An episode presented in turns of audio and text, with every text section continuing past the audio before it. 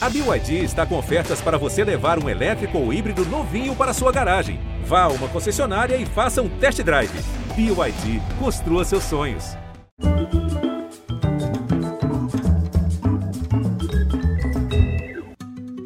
Bem-vindos, muito boa noite.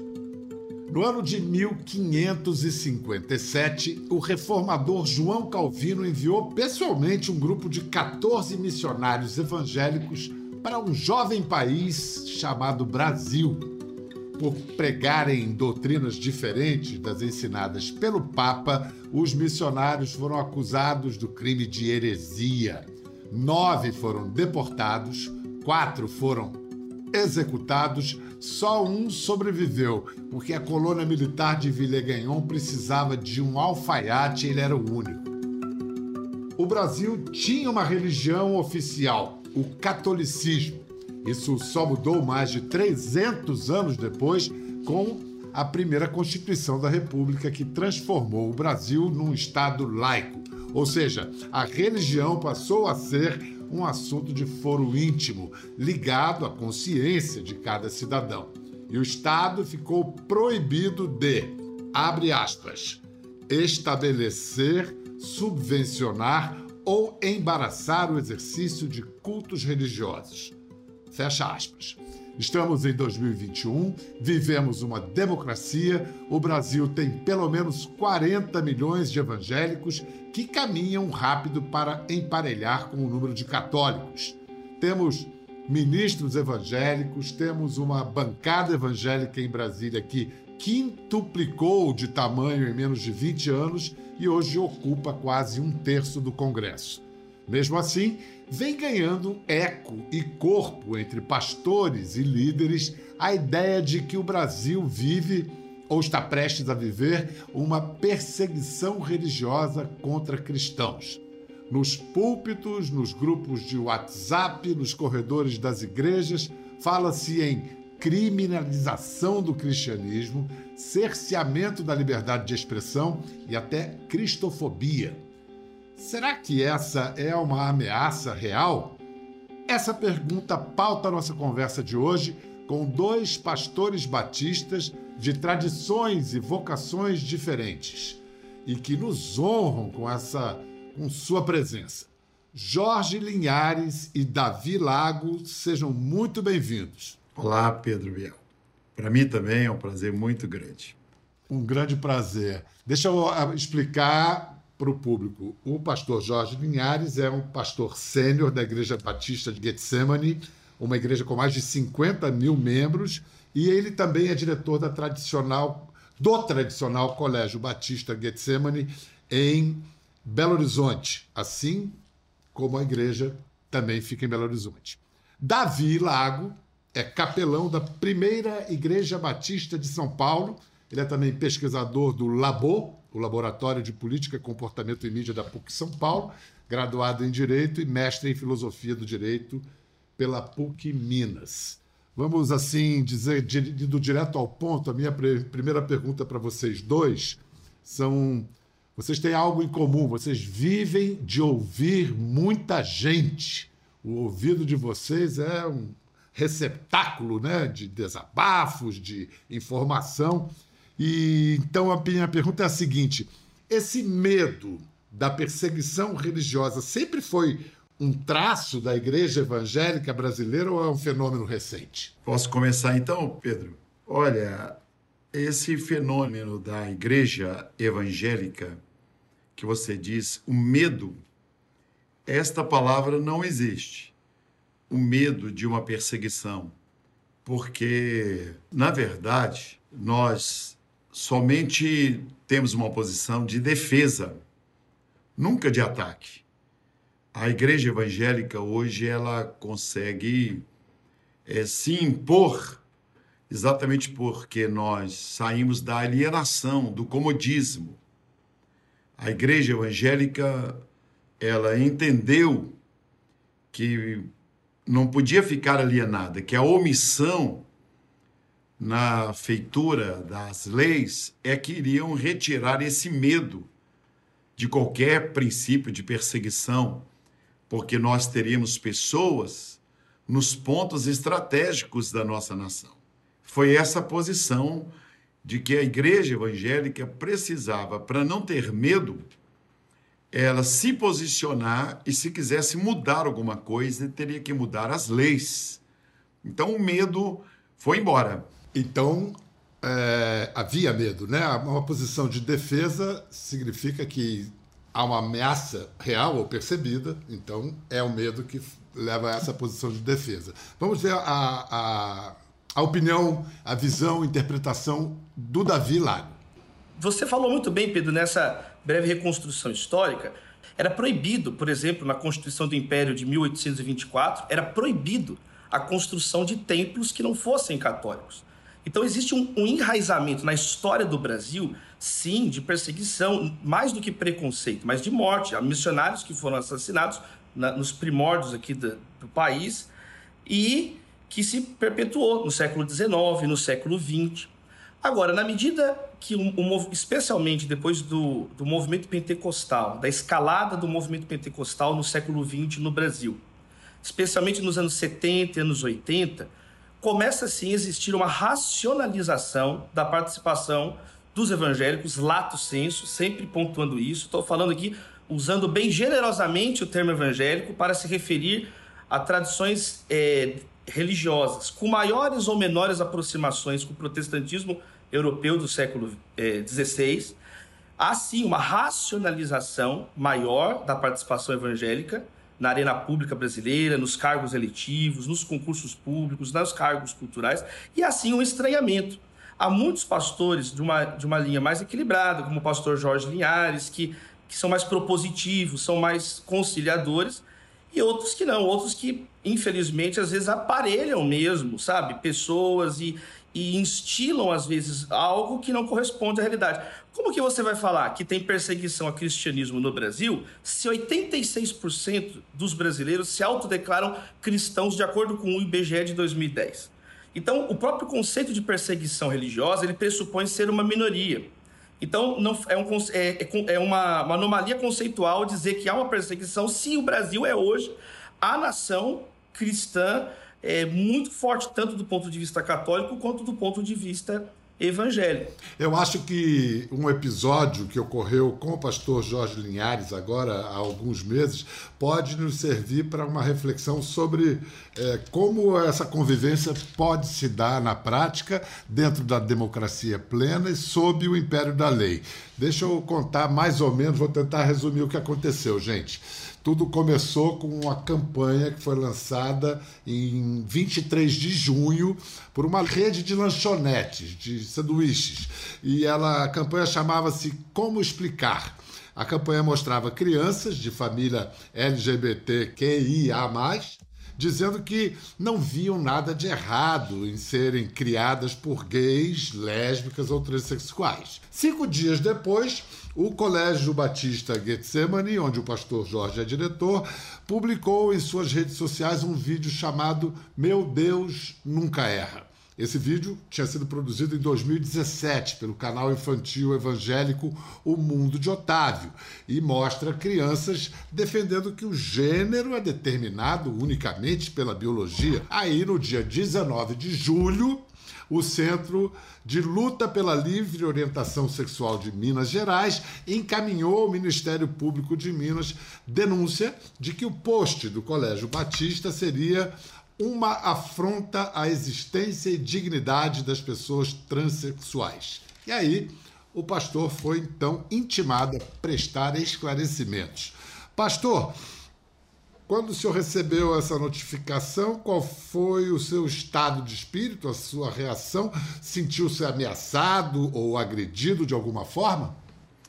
Lógico que ali não era o pastor Jorge Linhares, era a defesa de uma posição, é o que eu disse para você, com respeito às crianças porque o próprio Senhor Jesus tinha dito: Deixai vir a mim os pequeninos e não os embaraceis. O princípio cristão é que o adulto tem todo o poder de decisão.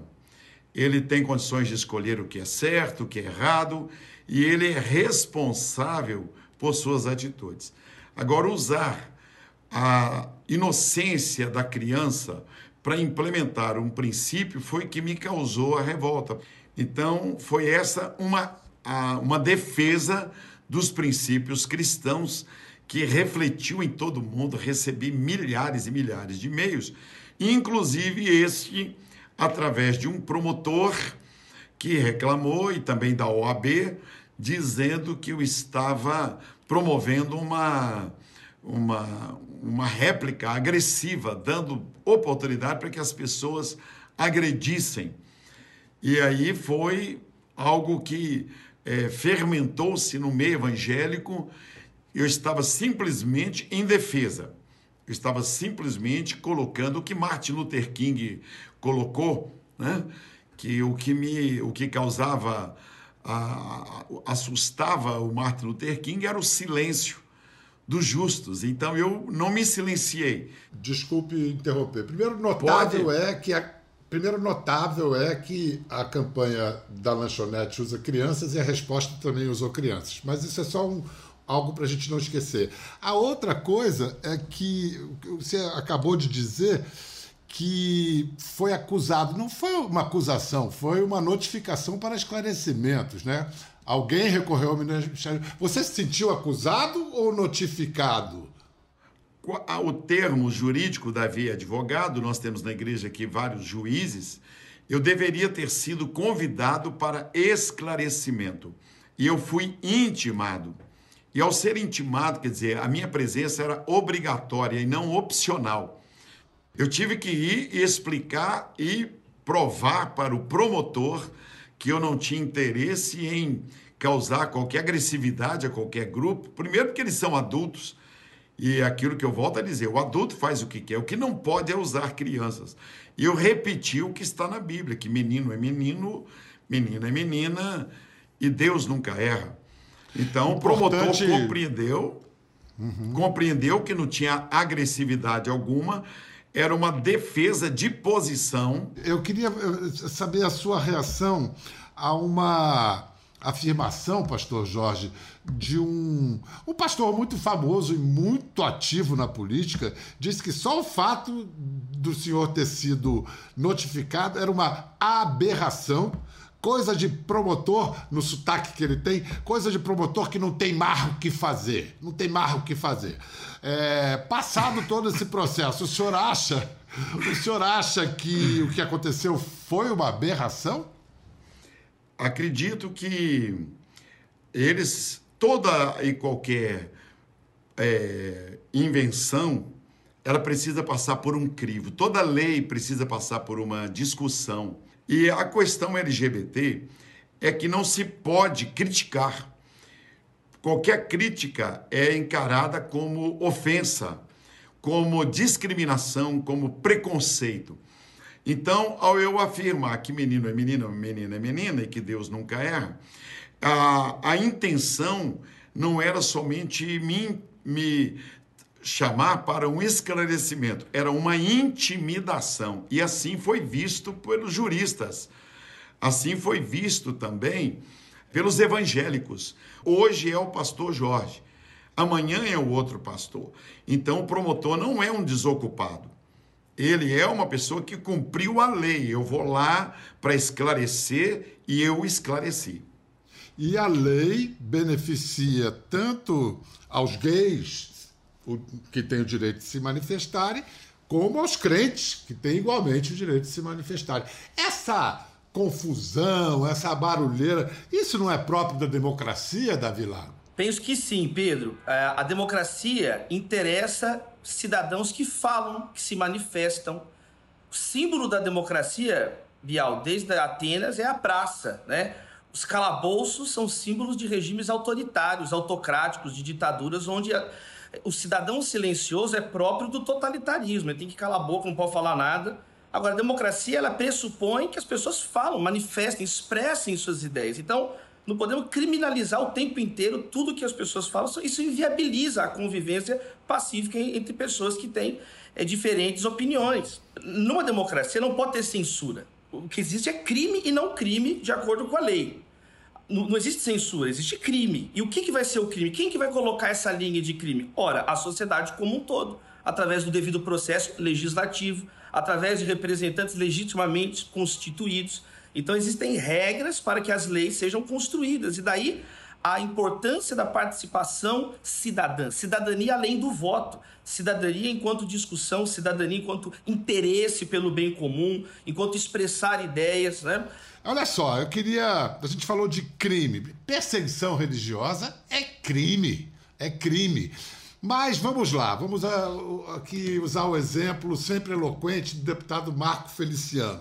Ele tem usado com enorme frequência o termo perseguição religiosa. Quando houve a proibição de reuni reuniões presenciais na pandemia, e não foi só de cultos religiosos, era para conter a pandemia, ele disse perseguição religiosa. Aí ficou determinado que as tribos isoladas não deveriam ter contato com o homem branco por risco de contágio. Publicou novo vídeo chamado Perseguição Religiosa no Brasil. Não está havendo uma banalização do termo perseguição religiosa? A que interessa isso? Sim, eu, eu não concordo com o pastor Marco Feliciano. Eu, eu tenho uma desavença muito grande com ele com relação a essa questão de, de ficar chamando tudo exageradamente de perseguição religiosa. Eu acho que ele está errado, né? O pastor Marco Feliciano está errado, porque ele banaliza e, é, e às vezes é uma coisa hipócrita, porque ele não fala da violação de destruição do culto do outro, o que fere um princípio cristão também. Romanos 13, verso 8, fala que o cristão deve respeito e amor a todos, não só a própria igreja, amar a todos, sem exceção. E aí ele fica falando que nós que somos maioria somos perseguidos, mas não levanta uma palha para falar que botam fogo num, num local de, de outro culto. Aliás, no Sermão do Monte, um dos diferenciais da tradição cristã, tanto evangélica, ortodoxa, oriental quanto católica, é que Jesus ensinou que o objetivo final da igreja não é a autoproteção, mas é amar ao próximo. Vocês ouviram o que foi dito, olho por olho, dente por dente. Eu, porém, digo o seguinte: dê a outra face, caminha outra milha, se alguém obrigar a caminhar uma, se pediu a túnica, dê a roupa, não fuja de quem pedir emprestado, ore pelo inimigo, né? É, ame o inimigo, interceda porque te persegue. Então, essa lógica também de que a, a finalidade final da igreja cristã é simplesmente se defender, ela vai contra a essência do evangelho, que é amar as pessoas, amar a Deus e amar ao próximo. Então, eu para concluir aqui, Bial, pastor Jorge, em adição ao que o pastor Jorge falou, outra coisa também, os evangélicos na política estão crescendo, como Pedro fala que as estatísticas mostram, mas ainda ficam com um comportamento de como se fossem minoria. A minoria é muito mais cômodo, porque ela é só reativa, ela fica reclamando, ela fica exigindo coisas. Agora, quando você se torna a maioria, você tem que ser propositivo. Você tem que colocar caminhos. Você, a maioria numa democracia pode colocar a agenda do país. Queria mostrar aqui, é, no dia 15 de agosto, o pastor Cláudio Duarte, porque é para encaminhar a nossa discussão sobre representação política e atuação política. Pastor Cláudio Duarte, que aliás esteve aqui, estivemos uma ótima conversa aqui no programa, esteve aqui no programa. Ele, no dia 15 de agosto, fez uma pastoral na igreja dele para criticar a prisão do ex-deputado Roberto Jefferson no inquérito das milícias digitais que investiga crimes antidemocráticos. Vamos ver um exemplo de um vídeo do Roberto Jefferson que foi um dos vídeos que motivou, que motivaram a prisão dele. Quero mostrar aos cristãos o kit anti-Satanás. O Satanás quer fechar a igreja para impor o comunismo no Brasil. Então o Satanás vai chegar. Vocês fecham a porta da igreja e todo mundo de balaclava. Tem que olhar o Satanás armado. Tem um Satanás armado? Esse imediatamente um irmão patriota bota fora de combate. Um chicote para botar o Satanás para correr, o chicote. Deem uma coça de chicote no Satanás, porque a maneira de se exorcizar o Satanás é no chicote. Davi, você que aqui é quem estuda direito, até onde vai a liberdade de opinião, de expressão, e onde começa o preconceito, o crime do, de ódio, a incitação à violência? A liberdade de expressão e a liberdade religiosa, ela não é um escudo para cometer crimes. Eu não posso alegar a liberdade de expressão e liberdade de religião, seja para arte, né, seja para um culto, para cometer crimes, crimes de assassinar alguém, isso é crime. Então, onde é o limite? É a lei, é o crime. Não pode ser utilizada a liberdade de expressão para cometer crimes. Essa fala, né, que eu achei aí do, do, do, Roberto Jefferson, eu acho, na minha opinião, em todos os pontos de vista, na minha opinião, é um absurdo completo, né? Especialmente do ponto de vista cristão, né? Jesus nunca chamou pegue seu fuzil e siga-me. Ele mandou pegue sua cruz e siga-me. Jesus nunca chamou cruzados, ele chamou crucificados, ele chamou pessoas para entregar a vida em amor ao próximo. Nunca para um exército de pessoas que vão construir o reino de Deus na força das armas, na força do braço. Né? É isso que justamente diferencia a fé cristã de outras fés na história do mundo, em dois mil anos de tradição cristã. Pastor Jorge, é, o, o, a gente começou o programa, aliás, essa palavra medo aparece e reaparece aqui na nossa conversa. O, o Cláudio Duarte, Boa Praça, pastor que é conhecido pelo seu humor, ele aparentemente falava sério quando ele citou risco de guerra civil, de revolução. Esse tipo de discurso alarmista não é justamente o que fratura a sociedade gera medo e animosidade e acirra os ânimos? Pastor Cláudio Duarte está no lugar onde ele, a opinião dele, na comunidade local, extremamente requisitada, e não somente lá, mas no Brasil todo. A questão do Roberto Jefferson, que eu vou voltar aí no Cláudio Duarte. Tá bom, tá bom. O Roberto Jefferson é novo convertido. Novo convertido. E ele quis colocar uma posição porque ele é, se julgou no direito de dizer para as igrejas evangélicas que elas não deveriam, não poderiam ficarem fechadas por ocasião de uma imposição pura e simples e assim ele deu essa palavra, que realmente foi algo que viralizou nas redes sociais, de defender com, com porrete, e eu concordo com o Davi, que não é esse o caminho, mas o Roberto Jefferson, ele, como ex-deputado e um líder de um partido, ele quis mostrar exatamente a questão da reação. Não ficar omisso para não reclamar depois. Eu conversei com ele. Eu conversei com ele que o caminho não era esse da agressividade. E o pastor Cláudio Duarte também, de uma forma diferente, falou que não deveríamos ficar é, omissos agora para não reclamarmos depois. Então, a resposta não foi com respeito a fechar os bares. A nossa resposta é com respeito a fechar as igrejas. Então, em Belo fechou Horizonte. Tudo, pastor. Tudo fechou. Eu sei. Mas a resposta que nós demos foi para os evangélicos. Você entendeu? Então, por exemplo, eu estive com o prefeito de Belo Horizonte, estive com o governador. Pela minha posição, eu dei uma resposta para os evangélicos. O Roberto Jefferson deu uma palavra no geral, mas ele é um novo convertido. O Roberto Jefferson, ele na, na veemência dele de defender, pega o porrete, pega o fuzil. Agora, teve dias que Jesus Cristo, por que, que ele foi crucificado? Ele foi crucificado porque ele bateu de frente com as autoridades. Ele bateu de frente porque ele não concordava com tudo. Senão ele seria o gente boa, o cara legal, que concordava com Pilatos, com Herodes, com os sacerdotes, com os fariseus. Ele jogou duro. A figura do pastor numa igreja evangélica, enquanto uma liderança religiosa, não é nunca impositiva. Ele não é um mediador entre a ovelha e Cristo. Né? Há um só mediador entre Deus e os homens, que é Cristo. O protestantismo veio reafirmar isso. Né? E outro comentário que eu. Que, e qual a implicação disso? Que os pastores erram. Que os pastores podem cometer equívocos também, errar na opinião política deles. E com toda humildade tem que reconhecer quando erram, quando falam, apoiam uma pessoa errada. Né? É, aliás, muitos pastores evangélicos são famosos por, por cada eleição apoiar quem está indo para o poder. Agora, a tônica, a tônica é, não é Jesus com chicote todo o capítulo. É o contrário, ele curando as pessoas, amando pessoas, apontando o caminho para pessoas.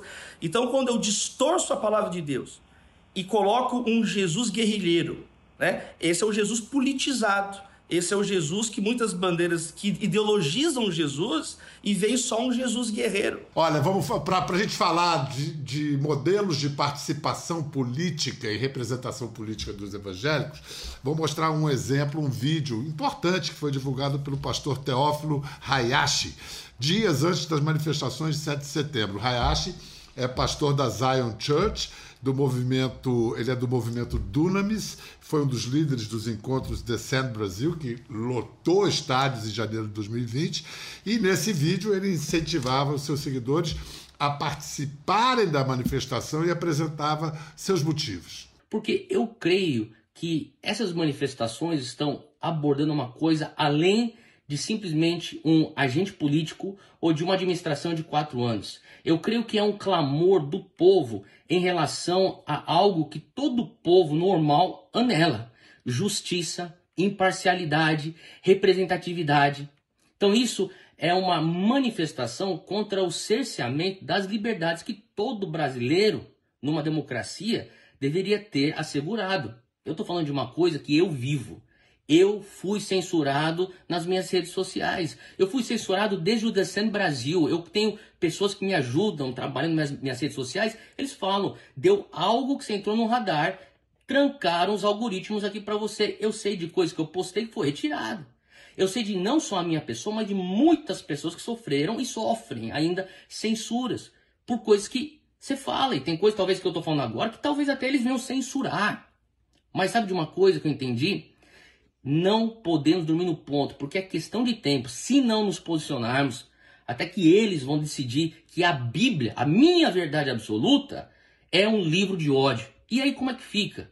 O como é que fica quando eles disserem que aquilo que você mais acredita é uma linguagem de ódio? Então a gente precisa orar muito, mas também temos que nos engajar. Esse debate é absolutamente legítimo e necessário. Se não nos posicionarmos, vamos perder nossa liberdade amanhã. Porém, como, na sua opinião, Davi, os cristãos devem participar do debate público? Para responder essa pergunta, eu respondo com a questão básica da virtude cívica, que era o modo que os antigos falavam da participação no, de, no grande debate da sociedade. A virtude cívica é sempre colocar né, a totalidade, o conjunto da sociedade como um horizonte de convivência e não impor a minha vontade ou a minha única. Eh, senão a gente vira uma sociedade de credores, onde eu só exijo, exijo direitos e nunca assumo deveres. A cultura democrática é essa, essa vontade de contribuir né? E não se simplesmente de ocupar o espaço de poder em benefício próprio. Mesmo porque, depois a gente pode falar disso, o papel do protestantismo na construção da democracia, da mais pujante a democracia do mundo, que é a americana, é inestimável, né? historicamente. Exatamente. O Estado laico foi desenhado é. por batistas, né? Luther King, o pastor Jorge já citou, conquistou os direitos civis nos Estados Unidos. O mundo que temos aí, as nações que governam o mundo, que trouxeram grandes avanços civilizacionais, têm um berço protestante. É, pastor Jorge Linhares, é, nós estamos vendo aí que há um, uma significativa, majoritária representação política dos evangélicos na, no Congresso. É, você está satisfeito com essa atuação? Você pode nos dar um exemplo de lobby político competente que os evangélicos deveriam emular? Por exemplo, eu diria que a, a questão da influência do cristianismo é uma força transformadora. A lei contra o aborto indiscriminado é um lobby que tem que ser feito, uma negociação porque uma criança não pode ser penalizada por um erro humano. Então eu acredito que os políticos, ao formularem as leis, então, pelo menos nós temos que ter lá os nossos representantes que vão abordar essa questão do, é, da, do aborto. Então, eu, o cristianismo, desperta em mim, no Davi, um princípio cristão. O Davi é um dos jovens dessa geração evangélica que não se acovardam, que escreve aí nas, nos jornais, nos grandes jornais. O Davi é um jovem aluno do Colégio Batista Getsemane, um menino que mantém a mesma, a mesma educação. Ele realmente foi muito bem educado, é um sujeito brilhante. Esse é um livro que ele lançou em 2018 Brasil Polifônico, os Evangélicos e as Estruturas de Poder, da editora Mundo Cristão. Vou ler um trecho que a gente ver como é, como ele escreve bem e como é, nos faz refletir sobre o que é democracia, tolerância religiosa, tolerância para as ideias e comportamentos dos outros. Equacionar liberdade e coexistência nas democracias contemporâneas é tarefa árdua. O regime democrático por si só não, não apresenta respostas e os direitos institucionalizados são igualmente insuficientes na estabilização da sociedade. É necessário cultivarmos uma cultura democrática. Para cultivarmos a democracia, precisamos parar de querer exercer controle sobre a consciência do outro. Davi Lago, como fazer proselitismo sem querer exercer controle sobre a consciência do outro? É a ideia de anúncio, né, Biel? Diálogo e anúncio é uma das encíclicas do Papa João Paulo II, inclusive, diálogo e anúncio. Por um lado, a igreja, aqui, lato senso, protestantes, católicos, dialogam porque são sensíveis. Mas diálogo não significa sincretismo, não significa anular as convicções cristãs. E aí vem a, a importância do anúncio, a importância de colocarmos diante das pessoas aquilo que cremos, aquilo que mudou a nossa vida. A igreja, enquanto denominação organizada, ela não pode ir direto no Estado. Agora, cada cristão, cada evangélico, cada pessoa individualmente considerada pode e deve participar. Eu diria para todos que o respeito ele cabe em todas as situações.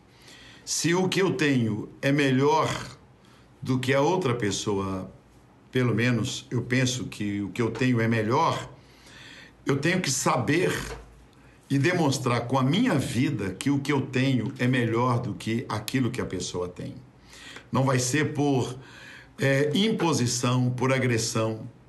Sabemos conviver com opiniões diferentes, mesmo sabendo que aquela pessoa nunca vai aceitar a minha opinião. Mas para eu falar com ela, eu devo falar com elegância e inspirado pelo amor e pelo dom do Espírito Santo. Assim eu deixo essa mensagem para todos aí. Muito obrigado, pastor Jorge Linhares. Muito obrigado, pastor Davi Lago. Democracia aos homens de boa vontade. Até a próxima. Gostou da conversa? No Globoplay você pode acompanhar e também ver as imagens de tudo que rolou.